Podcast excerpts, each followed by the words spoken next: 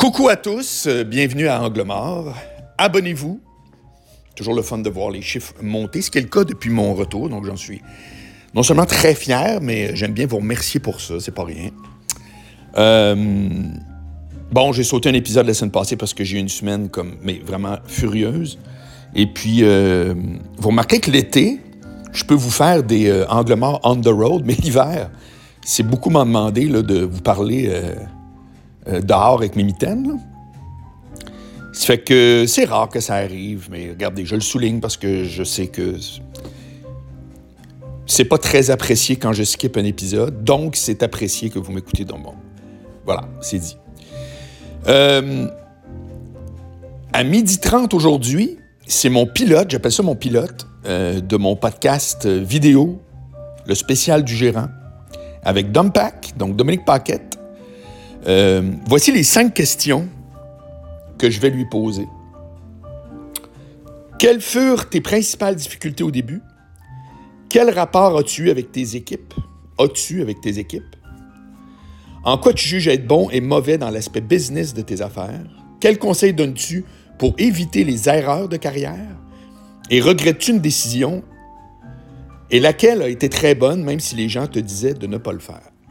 Alors déjà là, il y a quelque chose, je vous lis ça, c'est pas, pas un hasard. Il y a déjà quelque chose là-dedans, c'est que si vous me connaissez puis vous me suivez, vous savez que euh, j'ai un discours euh, par rapport aux méthodes de travail qui n'est pas unique. C'est-à-dire que moi, je prétends que quelqu'un qui dit, moi, ça, c'est ma méthode de travail, puis qu'il l'applique tout le temps, il fait une erreur. Euh, D'être préparé, par exemple, c'est souvent une béquille. C'est-à-dire que vu qu'on est préparé, ben, on a tendance à vouloir faire puis mettre en action ce qu'on a préparé. Quand j'animais de la ligne ouverte, j'avais jamais de questions euh, préparées sauf celle de départ. Puis quand je recevais des invités euh, au retour l'été, puis les, quelques fois que j'ai animé euh, le retour au 93, la dernière heure, ça s'appelait Dans le trafic. Puis je recevais des politiciens, des gens qui- qui sont à Québec pour la plupart, mais qui sont connus. Jacques Tanguay, par exemple, qui avait été une des bonnes. Puis là, j'avais absolument rien sauf qu'est-ce qui t'a amené là comme question de départ? Donc pourquoi là, j'ai euh, cinq questions que j'ai communiquées à Dom? C'est tout simplement parce qu'il y a une thématique. C'est pas juste euh, découvrons quelqu'un, mais il y a une thématique qui est le côté affaire d'une carrière d'humoriste. Et puis voilà. Donc cet épisode-là ne sera nulle part sauf sur Patreon. Donc pour mes membres, si vous voulez vous abonner, euh, c'est le temps. Aussitôt que avoir le fichier, donc d'après moi, je vais l'avoir carrément en sortant. Donc ce soir, ça va être sur Patreon. Je vais prendre les commentaires de mes membres euh, Patreon, donc en priorité, c'est bien normal. Et puis, euh, selon les commentaires, ben il y aura une suite. Et quand je vais avoir quatre épisodes, je vais commencer à les mettre sur YouTube, tranquillos. Puis je vais faire un peu le, système comme tout le monde, c'est-à-dire, il va, sur YouTube, puis après ça, il s'en va. euh, il va sur Patreon au début, puis il va YouTube pour tout le monde après, un mois plus tard. Donc, c'est ça le plan. Mais ça commence aujourd'hui. Ça fait que ça, fait que ça, je pense que ça va être intéressant, franchement. Là. Ça fait que, à suivre. Euh, et puis merci à ceux qui s'abonnent à mon Patreon. Entre autres, il y a Cynthia qui est venue euh, hier. J'ai vu ça passer. Après ça, qui d'autre? En tout cas, ça s'abonne, c'est le fun. Mon sujet aujourd'hui, c'est beaucoup l'école. C'est-à-dire qu'il y a une nouvelle dans la presse qui dit ça, franchement, j'ai été un peu sur le cul, mais depuis des années maintenant, donc tranquillement, il y a même une petite baisse, mais depuis des années maintenant, il y a un tiers seulement, j'ai bien dit un tiers seulement, des cégepiens qui finissent le programme dans lequel ils sont dans les délais normaux, c'est-à-dire deux ans pour général, trois ans pour une technique. Un tiers. Ça fait qu'après ça, moi, je peux pas en tirer des immenses conclusions. Là. Je peux pas dire, ah bon, ça veut dire que c'est tout des glandeurs. Je peux pas dire non plus si c'est bon ou mauvais. Parce qu'il y a des témoignages là-dedans de jeunes qui disent, euh, ben moi, j'ai changé d'idée. Euh, euh, j'ai eu une opportunité de travail. Je suis tombé malade. Euh, Il y en a un petit peu moins que 10% il y en a 8 ou 9% qui sont déjà des parents. Aïe aïe. Mon point, c'est que ça, me fait bien plus penser à la discussion avec François Morancy quand j'avais demandé, quand il animait son talk show à TVA, je disais Comment ça se fait que tu fais 4 heures de show live, puis il arrive jamais rien, puis que quand c'est live on tape comme j'avais vécu, soit je regarde moi non plus, testostérone ou autre, puis c'est vrai que quand j'étais à Love Story les dimanches, c'était, je pense ça durait même une heure et demie, si c'est pas deux heures. Puis il n'y avait jamais de. Il n'y a pas de caméra qui pétait. Il y a pas. Tu sais, c'était comme. Et il avait répondu cette euh, grande phrase Quand tu sais que tu peux te tromper, ben tu te trompes. C'est tellement vrai, là. Fait je pense qu'un des problèmes, si problème il y a, OK, je, vous dis juste que ça, ça m'évoque cette réflexion-là, mais si problème il y a avec le cégep, c'est que c'est gratis. C'est gratuit. Ça fait que c'est comme, ben voilà, je veux dire, j'y vais, j'y vais pas. Ça me fait penser exactement au problème des réservations dans un restaurant. Je réserve, finalement, que j'y aille ou pas, qu'est-ce que ça me fout à moi? Effectivement, rien. Mais pour le restaurateur, c'est extrêmement zéro. Ça fait qu'il y a maintenant des gens, moi j'ai vu ça, euh, je sais plus c'est quel resto, là, en tout cas, il y a quelques restos qui maintenant demandent 100 dollars pour faire une réservation, qui t'est remboursé euh, si la journée même euh, ou avant, genre 12 heures avant, je ne sais pas trop, en tout cas c'est un système automatique, si tu décommandes. Si tu décommandes, il n'y a pas de problème. Alors évidemment, moi, j'aime pas ça. Tu as l'impression, pas parce que c'est engageant, parce que si je réserve, c'est parce que je veux y aller, mais j'aime pas l'idée de mettre un dépôt. Tu sais, sais jamais. Après ça, ah, il y a une erreur, on ne voulait pas rembourser. Ça me tente zéro. C'est que pour moi, c'est un gros donneur, mais je les comprends à 100% Je les comprends à 100% Ça fait que cette idée-là que le cégep est, vraiment euh, un espèce de truc de glandeur, parce que c'est la réalité, sauf pour ceux qui sont euh, dans des techniques ou bien qui sont en. Aujourd'hui, il appelle ça sciences de la santé, je pense, sciences nature, que ce qu'on appelait sciences pures, nous autres. Là.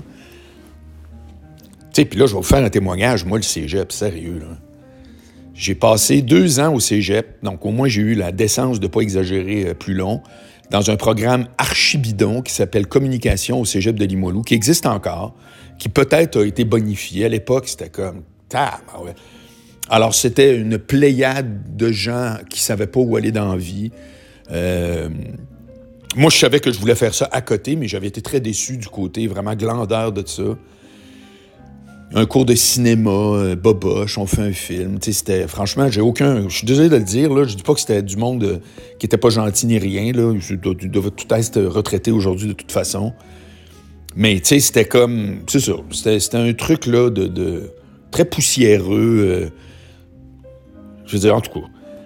Moi, je dis tout le temps que j'ai un deck en cafétéria. C'est-à-dire que c'est ça mon deck. J'ai passé deux ans en cafétéria où est-ce que j'amenais même pas de lunch parce qu'on m'appelait le goéland. Donc, quand j'arrivais, le monde me donnait la fin de leurs assiettes. Puis, euh, puis, j'ai perdu deux ans parce que pendant ce temps-là, ma blonde était à Saint Lawrence, le seul cégep euh, anglophone à Québec. Puis elle me parlait de c'était quoi ses cours. Puis elle, elle allait, elle allait à l'école. Elle allait vraiment à l'école. Elle avait des cours, c'était exigeant. Il fallait qu'elle étudie. Elle se mettait du plomb dans la tête. Moi, man. Puis en partant cégep de Limoilou, là, poète, poète, poète. Ça a l'air que c'était un cégep expérimental hein, dans les années 60, quand ça a commencé, cette idée-là de cégep, qu'on est les seuls d'ailleurs en Amérique. Hein. Vous savez que quand tu finis ton cégep euh, au Québec, ton homologue ontarien ou euh, euh, à Vancouver, donc qui a le même âge que toi, est rendu, a commencé, ou c'est sa première ou sa deuxième année d'université.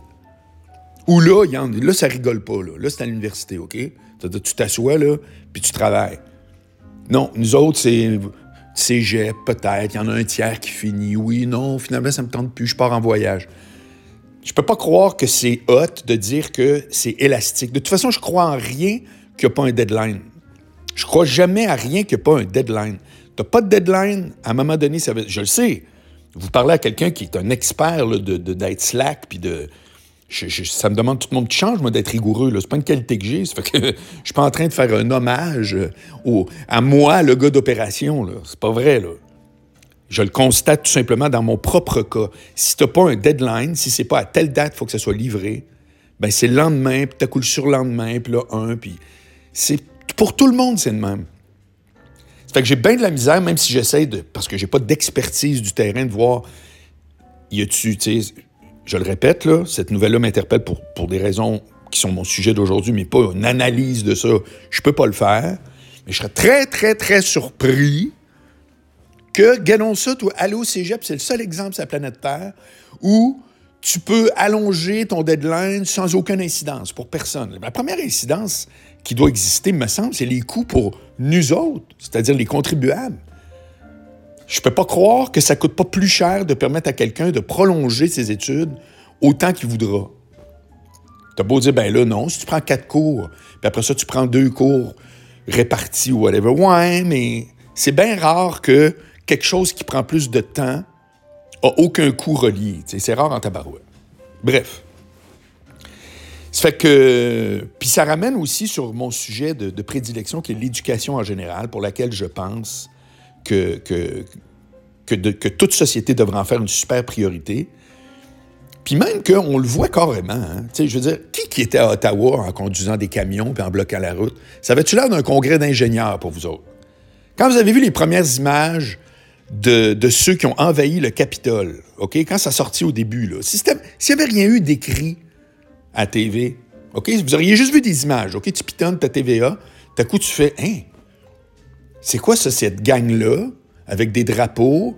Est-ce que, y a-t-il une personne parmi vous qui aurait dit, ah ben, Colin, il y a un congrès d'architectes. À, Washington, il y a un congrès d'architectes international. Wow, ça, ça va être le fun. Ils vont vraiment amener les nouvelles théories, le, mix entre la technique et l'artistique. C'est pas ça, hein? Ben non.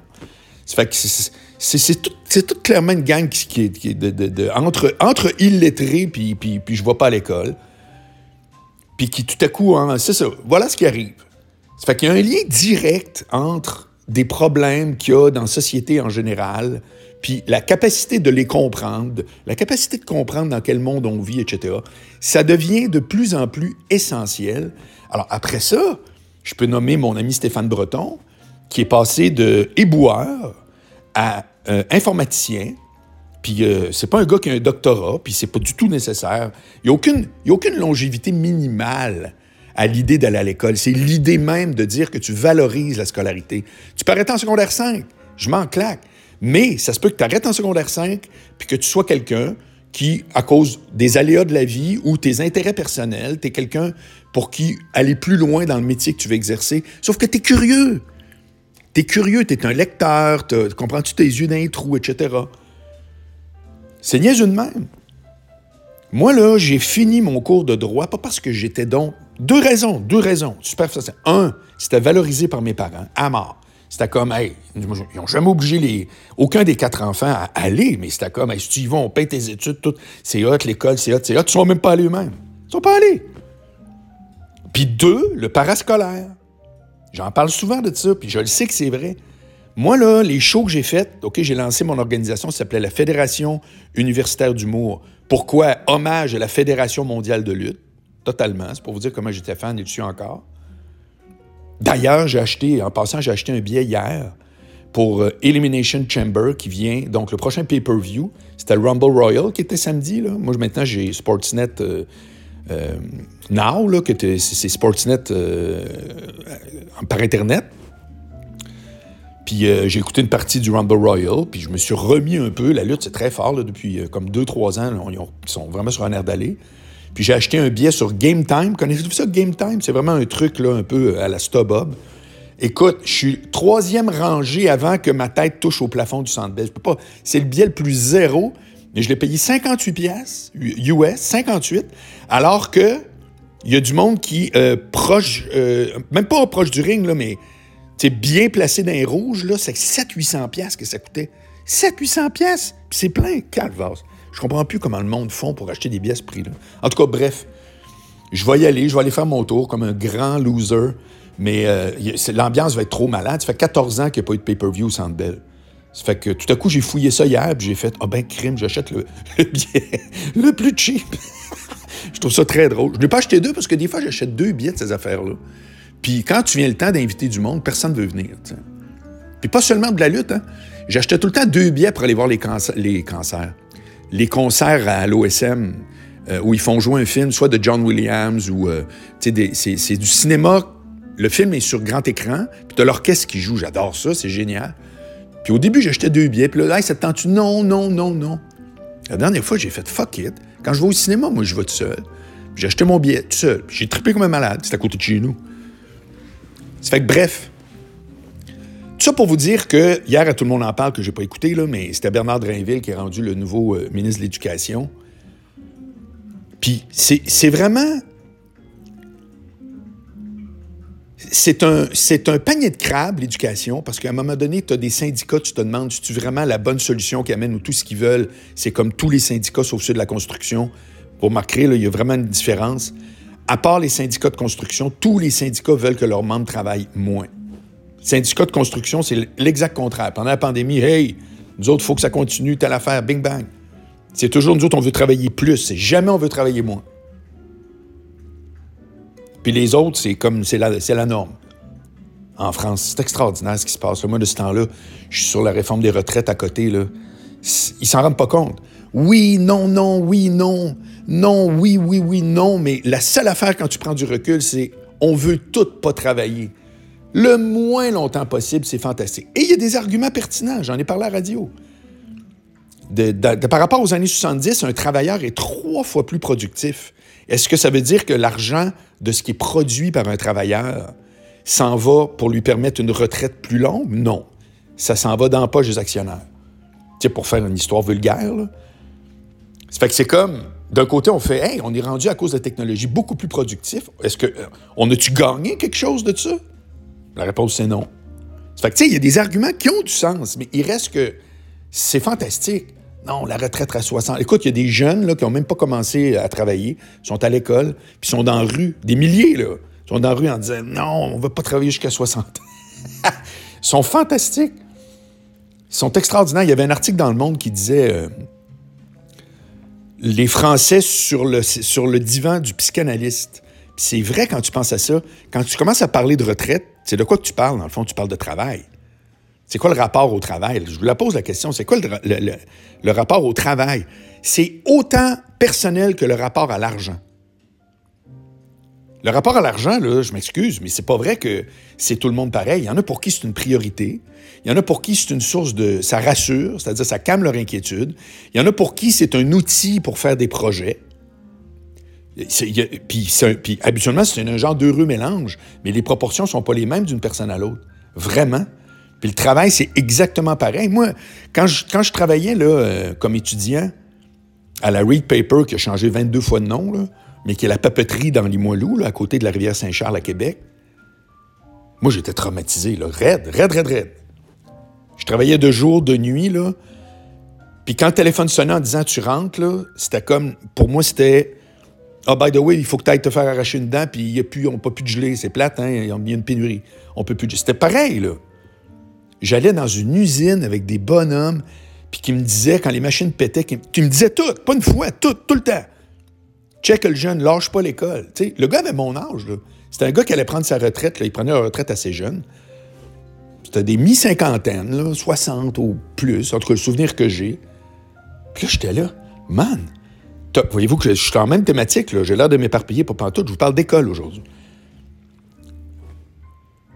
Je me disais, toi, tu as passé ta vie à haïr ça, là. T'es pas en train de me dire, ah ben écoute, euh, t'aimerais ça être gérant d'artiste, euh, t'aimerais faire de la radio, travailler dans les médias, les communications, la pub. Assis-toi, je suis en train de nommer ce que je fais, là. Assis-toi, je vais te donner euh, les hauts, les bas, comment j'ai commencé, c'est quoi les difficultés, qu'est-ce qu'il faut que tu t'attendes. mais, mais, mais jamais j'aurais passé une vie en disant, ben non, non, t'en pas en radio. Croyez-moi, la radio, c'est spécial. mais, sauf que euh, ma réponse a été je fais pas que ça. Je suis pas un DJ qui savent, puis je Val d'Or, puis là, ah là, j'ai plus de job, je m'en vais. C'est pas, j'ai zéro eu ce vie-là. Là. Mais imaginez un gars comme moi qui fait du média, qui a tout fait, tout, tout, tout. OK? Il y a des affaires qui ont. La TV est plus là, euh, hop, la radio est là, là, maintenant des conférences. Mais qui, dirait, il fait pas ça zéro. C'est épouvantable. Ben ça, je voyais le gars qui me disait ça, les, les bonhommes qui me disaient ça. Ça me rentrait pas dans la tête. Donc, ça revient à dire quoi? Mon rapport au travail, c'est quoi? Moi, c'est tout sauf juste un, chèque de paye. Lui, clairement, quelle autre motivation il y avait? C'était une job totalement abrutissante. Tu, peux même pas dire que tu bâtis de quoi. C'est des machines à papier. Oups, tu mets euh, du bois en haut, ça fait de la pâte à papier, ça se roule, pouf, ça fait un rouleau de papier. Euh, voilà, un troc l'envoie, c'est fini, c'est terminé. Comme ça, 24 heures sur 24, à l'année, ça ferme jamais.